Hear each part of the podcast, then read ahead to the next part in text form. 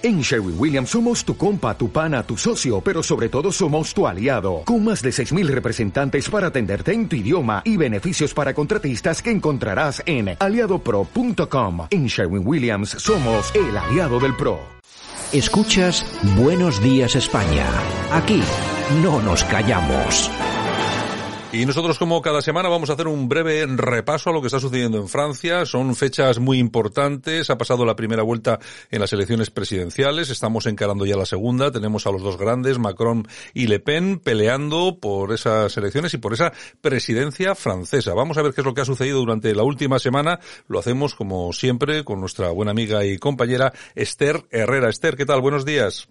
Buenos días, Santiago. Buenos días a todos. Bueno, pues nada, ahí estamos esperando a ver qué es lo que sucede, porque la cosa, la verdad es que llama mucho la atención a nivel informativo, no solamente en España o Francia, en Francia lógicamente, sino en todo el mundo. Llama poderosísimamente la atención. Bueno, estamos en esta segunda vuelta de estas elecciones presidenciales y yo creo que lo importante sería eh, que nos contase si hay algún tipo de diferencia de esta, de esta segunda vuelta con la primera y, por supuesto, cómo ha quedado el panorama electoral.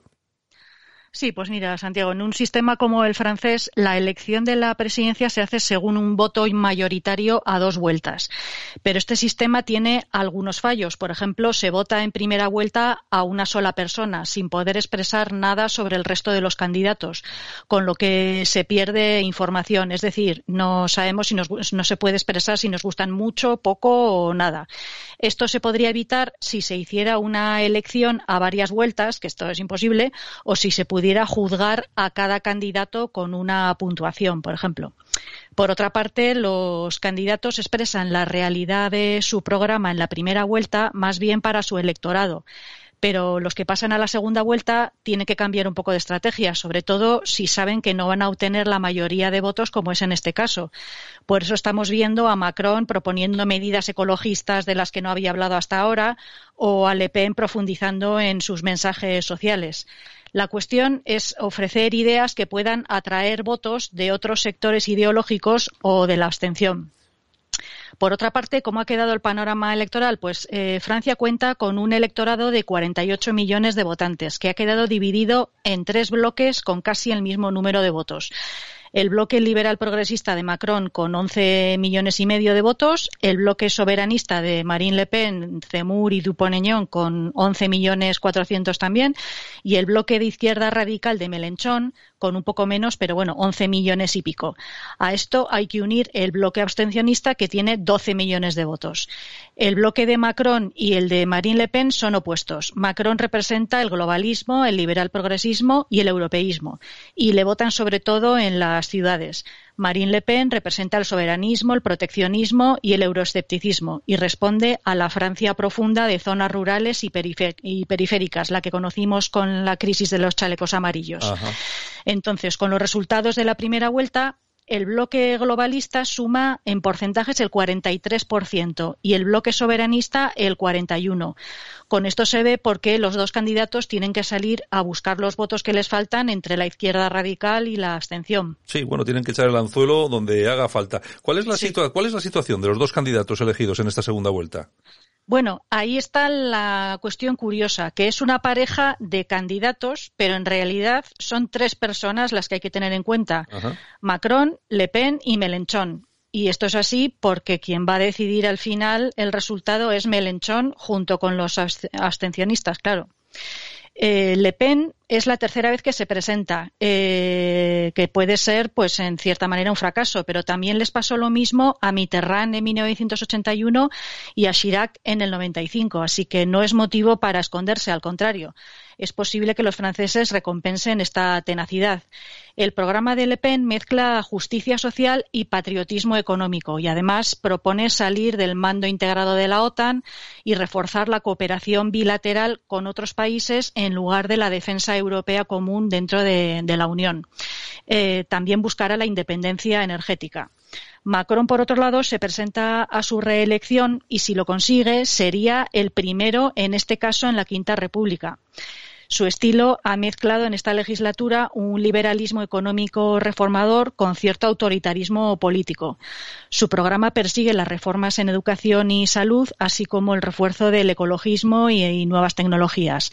En conclusión, lo cierto es que son dos programas opuestos, especialmente en lo económico y en la visión del papel que debe tener Francia en el plano internacional. Bueno, son dos programas que son diferentes, son dos personas diferentes, pero claro, lo que nos has comentado es que aquí quien va a decidir es una tercera persona, que es Melenchón, ¿no? Pues sí, sí, sí. El partido de Melenchón eh, se forma a partir de una base obrera de izquierdas a la que se añade el voto de la izquierda indigenista woke, la juventud ecologista y la inmigración musulmana. Este es el conglomerado que forma su partido, la Francia insumisa. En Francia, el voto de los descendientes de la inmigración musulmana es cada vez más importante, pero en esta ocasión ha sido crucial y a punto ha estado de ayudar a Melenchón a estar en la segunda vuelta.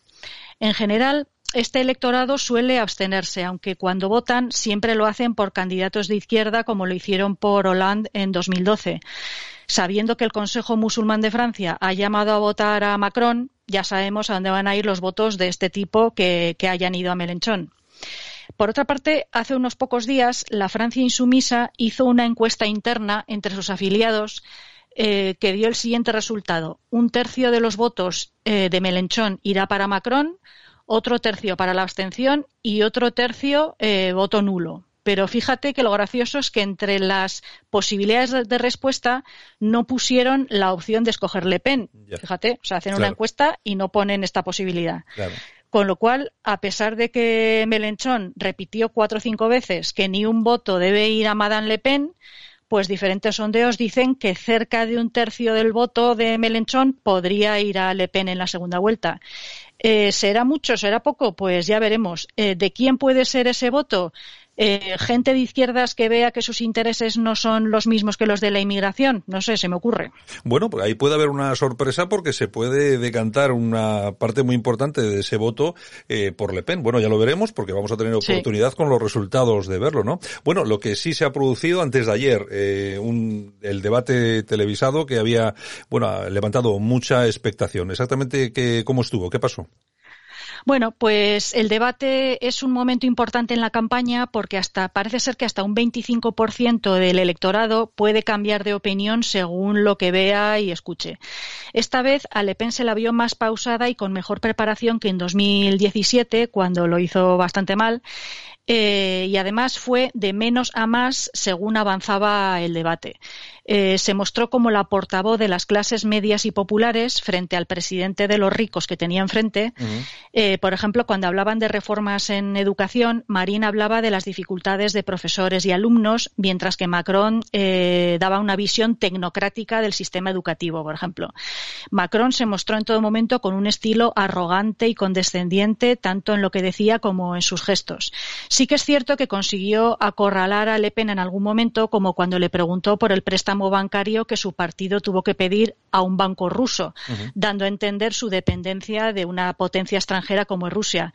Pero Le Pen se defendió bastante bien y le contestó que tuvo que pedir fuera el dinero que ningún banco francés le daba, claro. lo cual no deja de ser curioso, y que lo estaba devolviendo como cualquier ciudadana que tuviera deudas. Claro, es que hay que recordar que en aquel, en aquel momento ni un solo banco le dio ni un duro al Frente uh -huh. Nacional para presentarse a las elecciones y claro, eh, lógicamente, ¿qué hizo Le Pen? Pues ir donde se lo daban, que fue en Rusia, bueno, y tendrá que, y tendrá que devolverlo, lógicamente, como hay que devolver todos los, todos y... los créditos. Eso es, y eso fue en el año 2014, o sea que ya han pasado años y además, bueno, hay que saber que desde entonces el banco ese al que se lo pidió quebró, se transformó en una especie de sociedad que, bueno, luego le llevaron a juicio a Le Pen, que, bueno, eh, pues porque no han tenido una serie de líos ahí, pero bueno, el caso es que Le Pen está devolviendo el dinero y no depende, vamos, ya explicó allí que no depende de Rusia ni nada, que está devolviendo un dinero a un banco y ya está.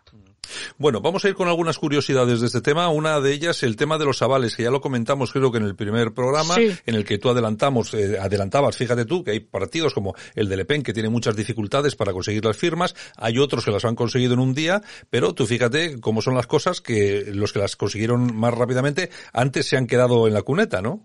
Pues eso es, sí, los que los consiguieron rápidamente, eh, como Hidalgo y Pecrés, son las que se han dado un batacazo tremendo. Sin embargo, tanto Marín como Melenchón casi tuvieron que parar la campaña porque tenían muchas dificultades para encontrarlos.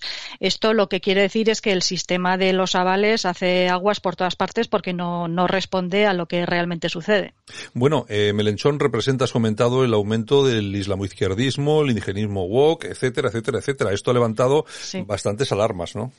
Sí, bueno, son dos temas que todavía no se conocen demasiado en España en el ámbito electoral, pero ya se ve que la unión de, los musulmanes más la izquierda radical, pues está dando sus frutos en, Francia. En este caso ha hecho que sea casi decisivo. Eh, Melenchón tiene una teoría que la llama la criollización de la, de la sociedad que viene a ser eh, la otra cara de la moneda de lo que Zemur explicaba con la teoría de la gran sustitución.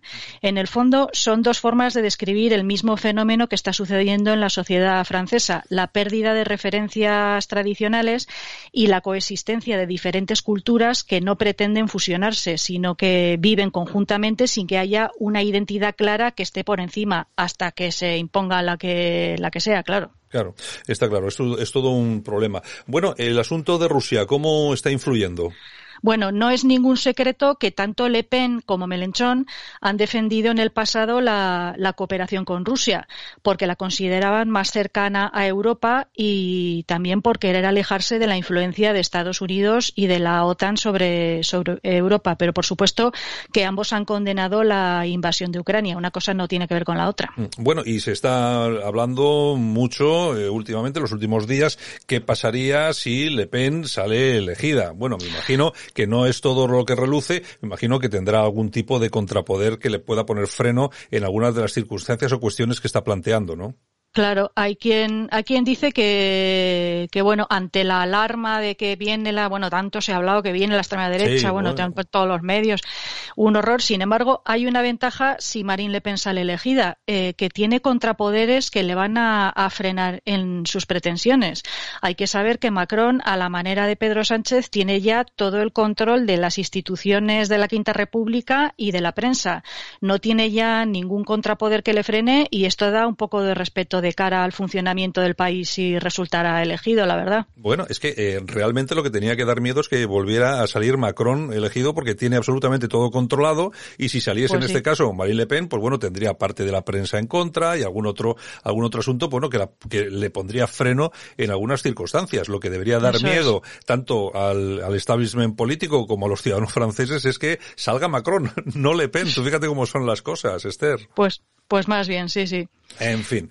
Ojalá que ganase Marine Le Pen las elecciones, aunque ya te digo que creo que va a ser prácticamente imposible. Está complicado, pero bueno, todavía hay posibilidades. En fin, Esther, muchas gracias y hablamos el lunes de lo que pase en estas elecciones. Muy bien, de acuerdo, Santiago. Hasta luego. Un abrazo.